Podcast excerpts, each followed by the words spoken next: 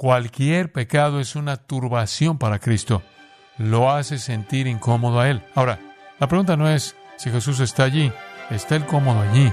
Tenemos una relación con Dios a través de Jesucristo, pero eso no significa necesariamente que en todo momento Jesús esté cómodo en nuestras vidas.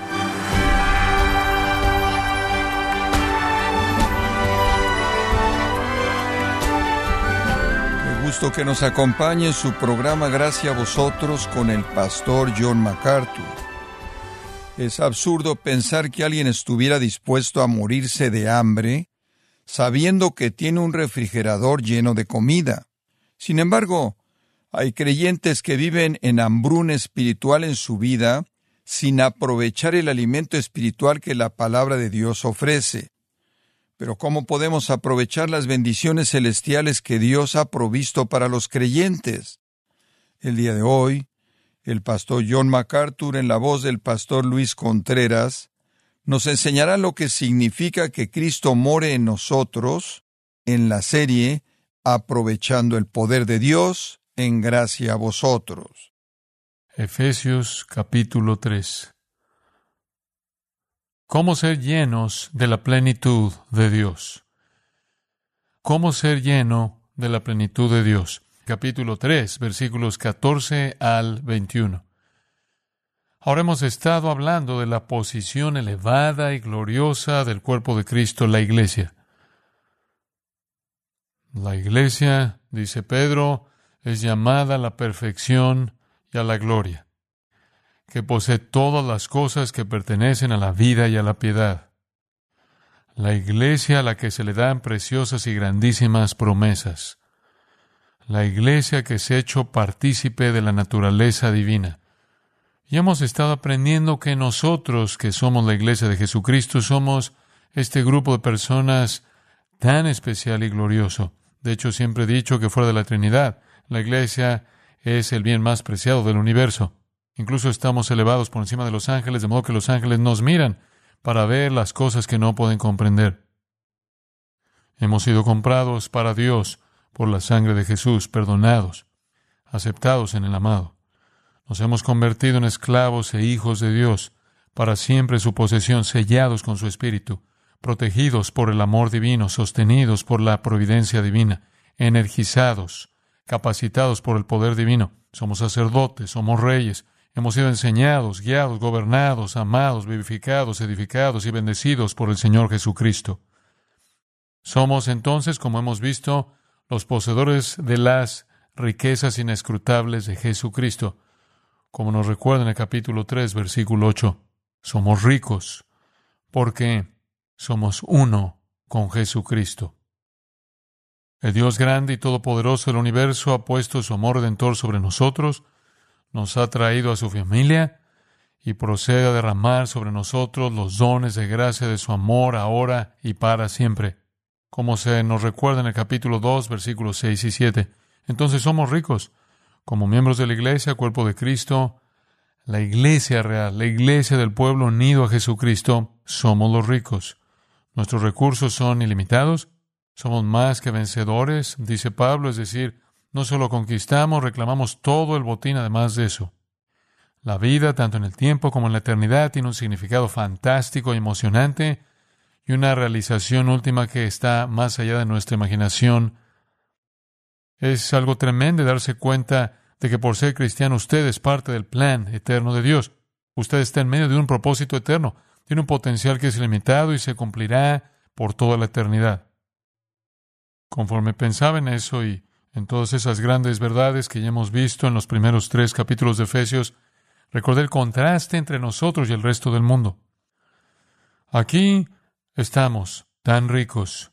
Aquí tenemos tanto, con tales recursos, tal poder y tal potencial para ser amados por Dios, para ser capacitados por Él, ser habitados por Él, poseer lo que poseemos. ¿Qué contraste con la indigencia, la pobreza espiritual, el vacío, la falta de sentido, la falta de propósito de la vida de las personas en el mundo?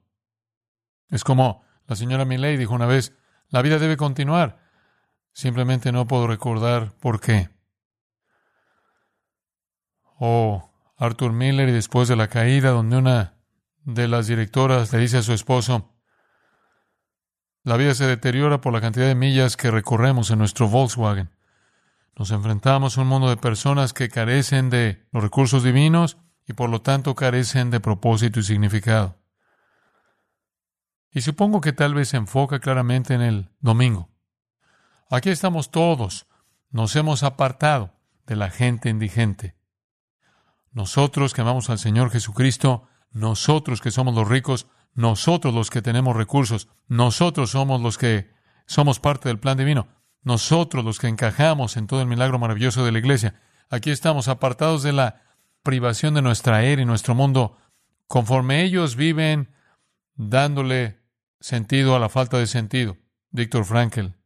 Víctor Frankl, el creador de la logoterapia y un escritor con algunas ideas interesantes que soportó terribles pruebas en un campo de concentración, ha escrito un libro llamado El médico y el alma. No es cristiano, pero tiene algunas cosas interesantes que decir, y esto es de ese libro. Y cito, En cualquier ciudad el domingo es el día más triste de la semana. Es el domingo cuando se suspende el ritmo de la semana laboral y se expone la pobreza de sentido de la vida cotidiana. El énfasis en un ritmo rápido en la vida personal recuerda el cuadro clínico de, entre comillas, manía improductiva. El rendimiento de todas las tareas pendientes es cero. Tenemos la impresión de que estas personas que no conocen ningún objetivo en la vida están corriendo el curso de la vida a la mayor velocidad posible para que no se den cuenta de la falta de objetivos. Están al mismo tiempo tratando de huir de sí mismos, pero en vano.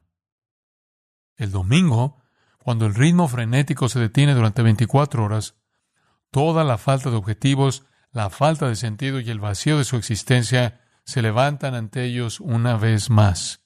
Fin de la cita. Qué interesante. Que Víctor Frankl observaría el foco de sinsentido que se hace evidente el domingo. Un mundo sin sentido se hace manifiesto cuando el mundo con significado se retira por ese día de la semana. Qué privilegio es el nuestro, ser parte del mundo con significado, de ser parte de las personas que cuentan, las personas que importan, las personas que tienen un lugar en el mundo, las personas que tienen una parte en el plan. Qué privilegio.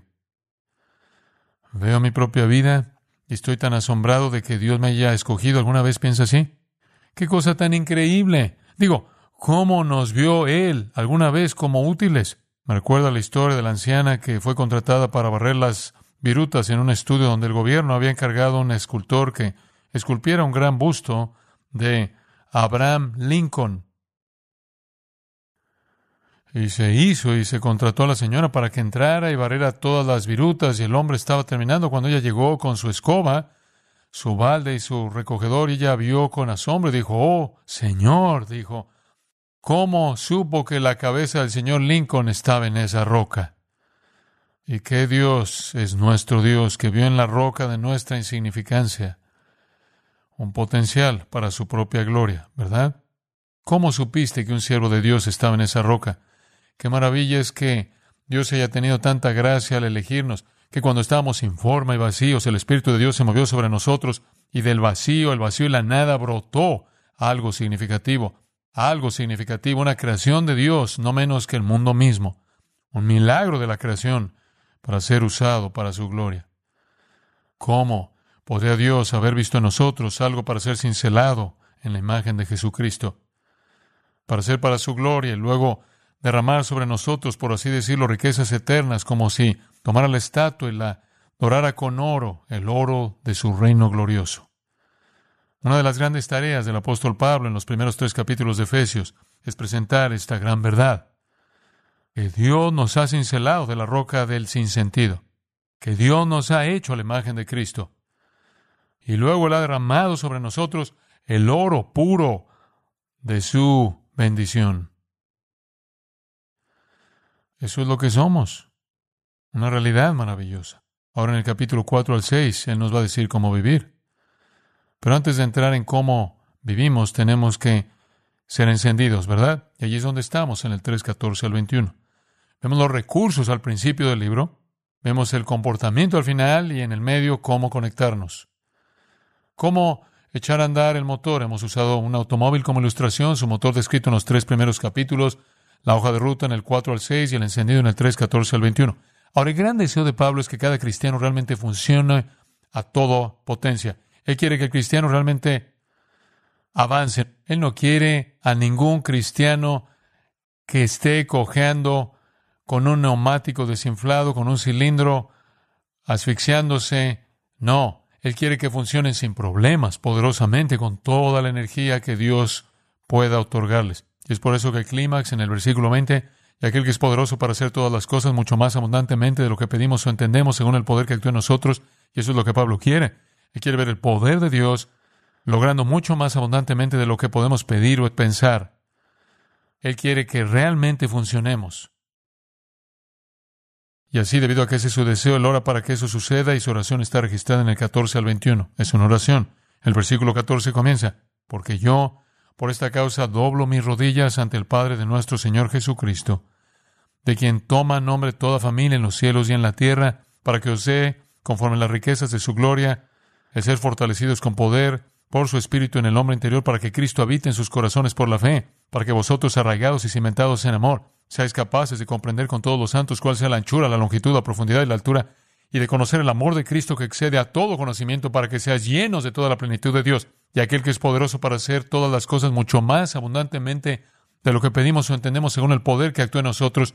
A Él se gloria en la iglesia, en Cristo Jesús, por todas las edades, por las generaciones sin fin. Que así sea. Amén. Ahora, aquí está la oración de Pablo, y es grandiosa, es incomparable, es magnífica, encarna tal expresión, tal potencial.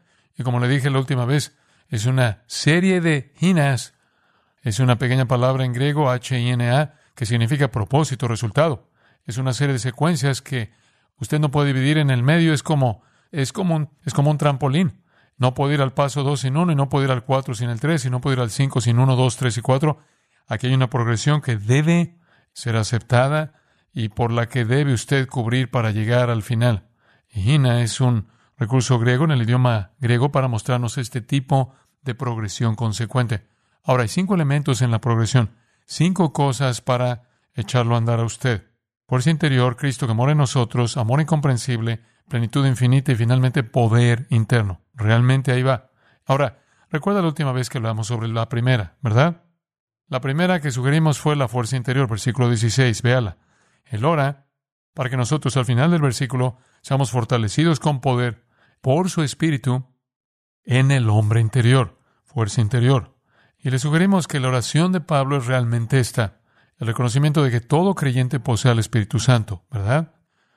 ¿No sabéis que vuestro cuerpo es templo del Espíritu Santo, el cual tenéis de Dios y que no sois vuestros? Que habéis sido comprados por precio. 1 Corintios 6, 19. Glorificad pues a Dios en vuestro cuerpo y en vuestro espíritu, los cuales son de Dios. Entonces, para empezar, todo cristiano posee al Espíritu. Romanos 8, 9. Si alguno no tiene el Espíritu de Cristo, no es de él, él está ahí. Jesús dijo en Hechos 1, 8. Pero recibiréis, cuando haya venido sobre vosotros el Espíritu, recibiréis qué? Poder. Entonces, todo creyente tiene el recurso. Todo creyente tiene el Espíritu. Ahora dice, Padre, oro para que sean fortalecidos con poder por ese espíritu que mora en su hombre interior. Recuerda, la semana pasada hablamos sobre el hecho de que pasamos mucho tiempo concentrándonos en qué hombre.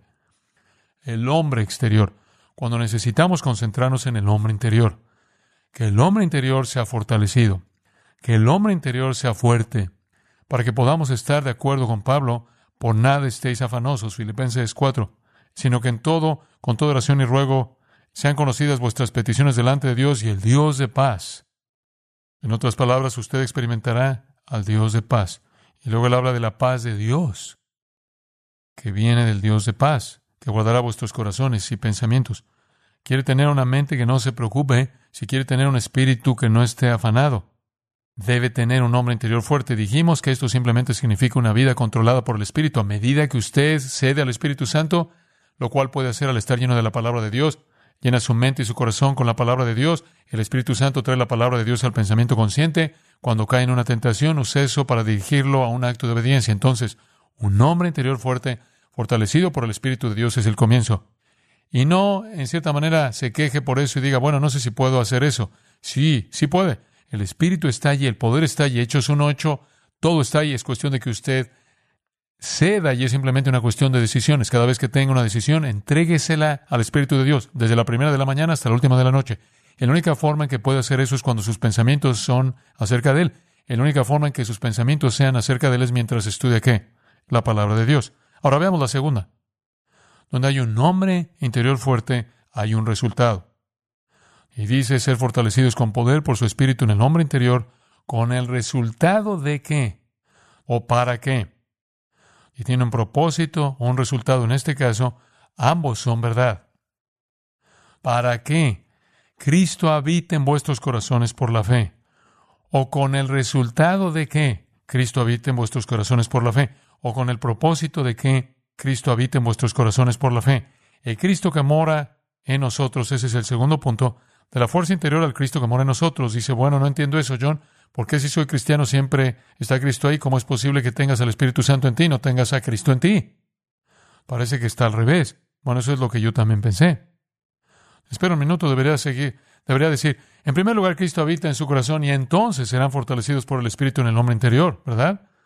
Eso parecería lógico, pero es solo porque aquí el inglés o español son deficientes, aquí debemos volver al griego. Ahora, no necesitamos, no queremos, debería decir creer, que primero comenzamos con el Espíritu Santo y luego recibimos a Cristo, ¿verdad? Eso no tiene sentido alguno. Usted no puede tener al Espíritu Santo hasta que tenga a Cristo, porque Cristo es el que da el Espíritu. Entonces, Cristo ya está en nosotros. Eso está claro en el capítulo 1, capítulo 2, capítulo 3. Somos uno con Cristo.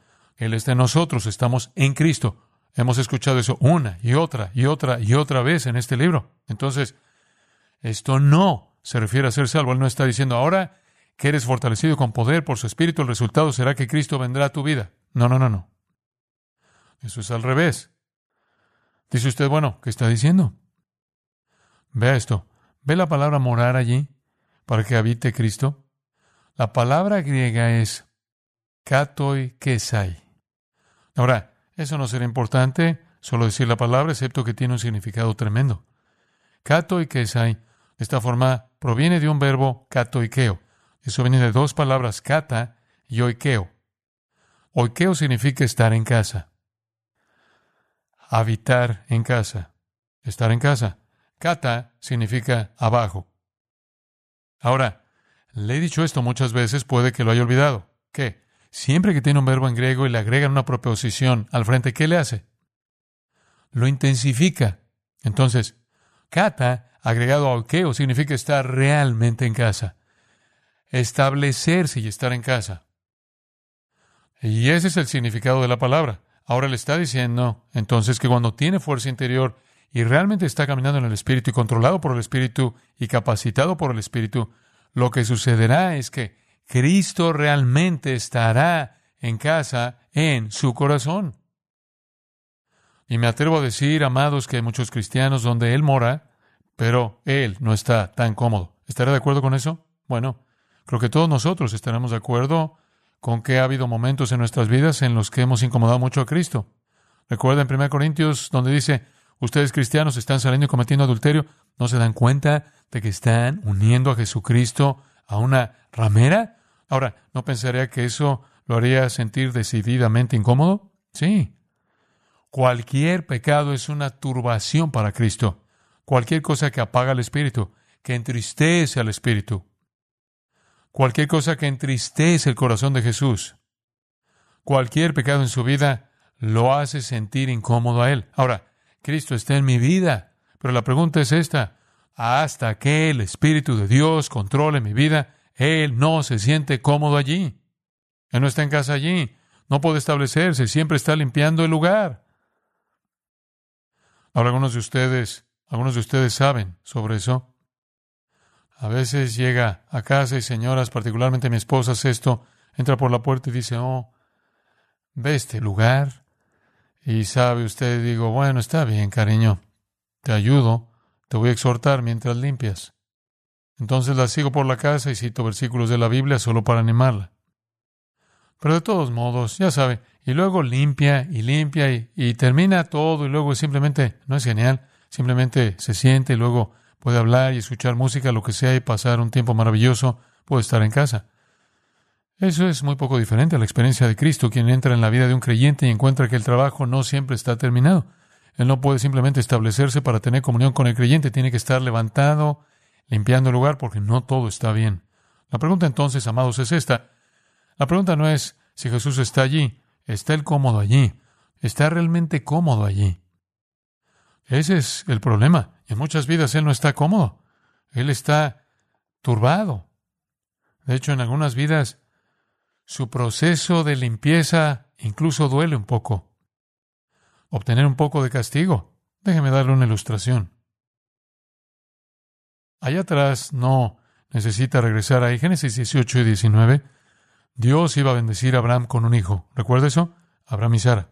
Entonces, el Señor iba a hacer esto y era algo monumental. Digo, este niño iba a ser Isaac y esta iba a ser la primera simiente del pacto abrámico, que finalmente se resolvería en Cristo.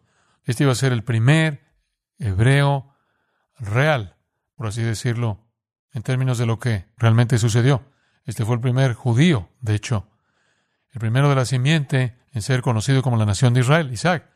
Y fue un momento monumental para esto. Fue algo serio, era tan importante. Nació la línea mesiánica y así Dios iba a hacer una visita especial a la tierra. O oh, sí, la encarnación de Jesucristo no fue la primera vez que Dios apareció aquí. De hecho, en Génesis 18 llegó a la casa de Abraham con dos ángeles. ¿Recuerda eso? Vino caminando por el camino con dos ángeles. Está diciendo qué forma tenía Dios. No sé, aparentemente algún tipo de forma visible, no muy diferente a una forma humana. Pero de hecho él vino allí y Abraham le dijo a Sara, Sara, tenemos visitas como no lo vas a creer, Sara. ¿Has oído de una visita importante? Dios está aquí y dos ángeles. Y luego, por supuesto, más adelante en Hebreos 13 dice, más vale que tengas cuidado también porque podrás recibir ángeles sin darte cuenta. Y se refiere a eso. Entonces lo que sucedió, por supuesto, fue que Sara realmente entró y preparó algo maravilloso y Dios realmente entró en la casa de Abraham y tuvo comunión. ¿Y sabe lo que eso me dice acerca de Abraham y Sara? Eso me dice que deben haber sido personas justas o Dios no se habrá sentido cómodo allí. ¿Sabe usted eso? Dios no se habrá sentido cómodo allí si no fueran personas justas. A pesar de que estaban en el plan. Y la razón por la que creo eso es porque en el siguiente capítulo tiene una situación muy interesante. En el próximo capítulo, en el capítulo 19, Lot estaba viviendo en la ciudad de Sodoma. El Señor planeó destruir esas ciudades, pero el Señor quería advertirle a Lot que saliera de allí. Pero, ¿ha notado alguna vez que el Señor envió a los dos ángeles y nunca fue el mismo?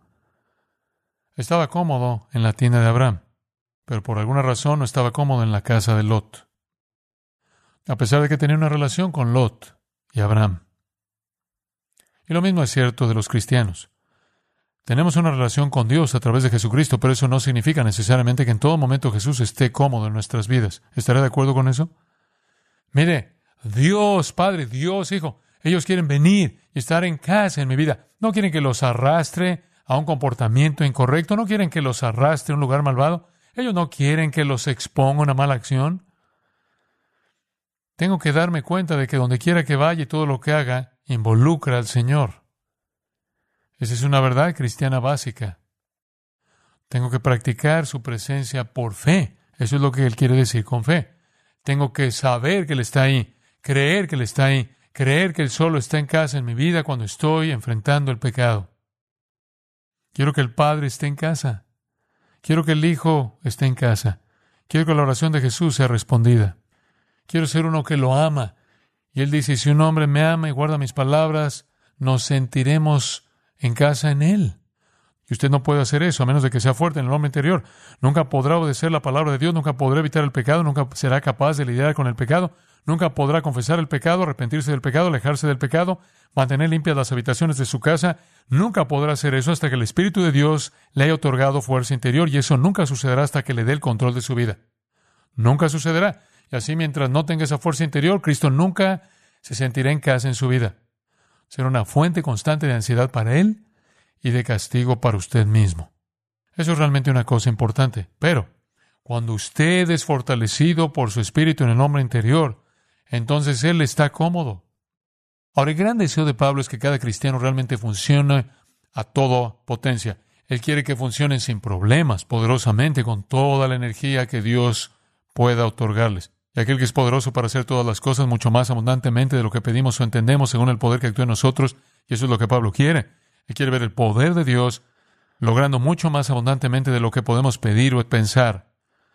Él quiere que realmente funcionemos. Y eso nunca sucederá hasta que hayamos experimentado el fortalecimiento interior del Espíritu de Dios. Esto es lo que enciende, esto es lo que va a hacer la diferencia. Una vez que el Espíritu de Dios está a cargo, Cristo se establece y está en casa, y nos volvemos arraigados y cimentados en el amor, que es su naturaleza que nos impregna. Usted sabe, encuentro que eso es exactamente lo que sucede en mi propia vida. Y cuando me doy cuenta de mi propia pecaminosidad, cuando enfrento mi propia debilidad, cuando realmente ando en el Espíritu, Cristo está en casa en mi vida y las cosas están bien en mi vida, solo siento amor, solo tengo un deseo por servir, tengo el deseo de satisfacer necesidades, me encuentro haciendo cosas que normalmente ni siquiera haría.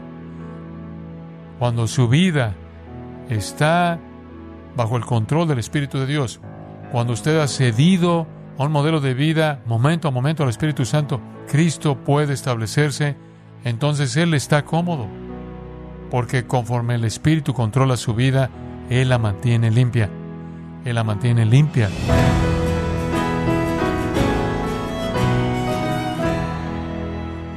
De esta forma, el pastor John MacArthur nos ha enseñado que todo creyente tiene acceso al poder de Dios por medio de su unión con Cristo. Nos encontramos en la serie Aprovechando el poder de Dios, aquí en Gracia a vosotros. Grace Community Church ha organizado la conferencia Expositores 2023 en español el viernes 15 y sábado 16 de septiembre en Son California. Predicarán John MacArthur, Sugel Michelén, Luis Contreras, Josías Grauman y David Barceló con el tema Admirando la Gloria de Dios. Inscripciones de expositores 2023, el 15 y 16 de septiembre. Visite conferenciaexpositores.org. Repito, conferenciaexpositores.org. Si tiene alguna pregunta o desea conocer más de nuestro ministerio, como son todos los libros del pastor John MacArthur en español o los sermones en CD que también usted puede adquirir, escríbanos y por favor mencione la estación de radio por medio de la cual usted nos escucha en gracia a vosotros. Es importante conocer no solo el país y ciudad de donde usted nos escucha, sino también la radio. Para quienes contactan nuestro ministerio por primera vez, pueden solicitar una copia del mensaje de promoción sin costo alguno, un mensaje por oyente únicamente. Si usted vive en los Estados Unidos o Puerto Rico, escríbanos a Gracia Vosotros, P.O. Box 4000, Panorama City, California 91412. O puede escribirnos a través del siguiente correo electrónico radio arroba. Esto ha sido todo y en nombre de John MacArthur y del personal de este organismo, queremos darle las gracias por su tiempo y sintonía, invitándole para que nos acompañe en la próxima edición y juntos desatar la verdad de Dios un versículo a la vez, aquí en Gracia a Vosotros.